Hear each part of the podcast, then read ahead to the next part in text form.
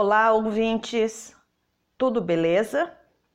No domingo, dia 10 de maio, foi comemorado o Dia das Mães aqui no Brasil. O Dia das Mães, no segundo domingo do mês de maio, é comemorado não só no Brasil, mas também em mais 25 países ao redor do mundo. Em outros países, é comemorado no primeiro dia da primavera. Em outros, no primeiro domingo de maio.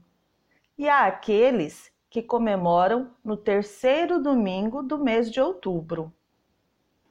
Neste ano, o Dia das Mães foi atípico. Afinal, estamos nessa situação desagradável de pandemia. Muitos tiveram a sorte de passar o dia com as suas mães. Outros, a felicidade de poder realizar aquela videochamada esperta. E ainda há aqueles que fizeram as suas orações para acalentar o coração.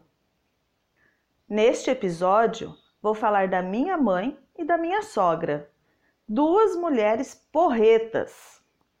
Eu não tenho filhos, então, acredito que todas as mães são iguais. Me corrijam caso a mãe de vocês seja diferente. Minha mãe acorda todo dia às 5h30 da manhã. Para quê? Não sei. Ela não tem filho pequeno para cuidar. Só entra no trabalho às nove, mas insiste em continuar acordando neste horário. Para quê? Já sei. Para começar a bater as panelas na cozinha e me acordar. Só pode. Vive incomodada por eu querer dormir até mais tarde. Mais tarde seria até às sete. Mas vejam bem, para que eu vou acordar tão cedo se a minha agenda só começa quando eu quero? Ela não entende isso. Ah, já a minha sogra não. Todo mundo dorme até mais tarde, menos ela, pois sofre com insônia e não dorme. Passa a madrugada procurando coisas para assistir na TV e cai da cama logo cedo para fazer qualquer coisa, igual a minha mãe. Gente, quando sair da cama, tem que dobrar a coberta e colocar aquele negócio por cima, sabe? Mas eu não vou dormir depois. Para que eu vou arrumar a cama? Mano, minha mãe não entende isso. Se eu vou dormir, porque tenho que arrumar a cama todos os dias? Sabe aqueles acidentes que podem vir a acontecer durante o horário das refeições, do tipo cair uma gota de café em cima da toalha. Então, para minha mãe e para minha sogra, a toalha deve ser trocada imediatamente. Elas não sabem que nós não nos importamos com isso? Que para nós o mais importante é estar ali ao lado delas? A mãe de vocês é assim também? Para minha mãe, tudo que eu faço e que ela não esteja vendo é o mesmo que fazer arte. Só porque ela não está vendo, e a sogra também. Se penso em fazer alguma coisa, ela prontamente faz para mim. Pensar em mexer a panela de arroz com um garfo é a morte. Vai cair o mundo. Para tudo tem utensílio adequado. Pensar em pegar o feijão com a colher de sopa é um absurdo. Você tem que usar a concha e não pode ser qualquer uma. Tem a concha específica para o feijão, para a sopa, para o creme. Ah, é tanta concha que não sei mais o que faço. Agora a parte crítica. Quantos perfis nas redes sociais a mãe de vocês tem por esquecerem a senha? Todas as vezes que a minha sogra troca de celular, é um perfil novo no Facebook. Gente, pode ser que a sua mãe não tenha as mesmas manias que a minha mãe e a minha sogra. Mas uma coisa é certa: mãe é mãe em qualquer parte do mundo. Se a sua mãe estiver ao seu lado quando você ouvir este episódio, para tudo e dê aquele abraço apertado e bem gostoso nela. Ela merece. Depois do abraço, volte aqui para o podcast e venha ouvir as expressões. Bora lá, não vamos deixar a peteca cair.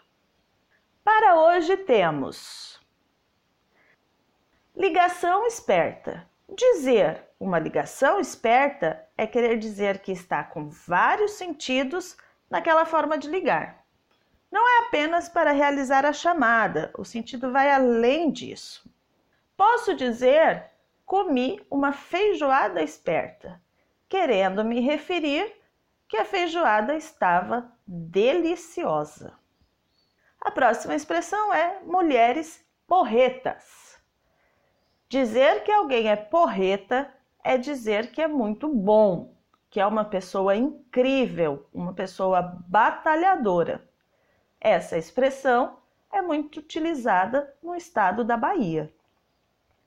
A próxima é bater as panelas. Fazer barulho para chamar a atenção ou incomodar alguém. Tivemos várias manifestações políticas nos últimos anos aqui no Brasil, com pessoas batendo as panelas em suas casas. A próxima expressão é cair da cama. Não quer dizer literalmente que eu fui para o chão. Quer dizer que me despertei rápido e pulei da cama. Essa expressão já foi abordada em outro episódio. A próxima é fazer arte. O sentido de fazer arte não está relacionado a um artista que produz arte, mas a uma pessoa que só faz bagunça e que nada está de acordo. Para minha mãe, eu só faço arte. A próxima expressão é é a morte, que seria um absurdo, algo inadmissível para alguém. E vai cair o mundo.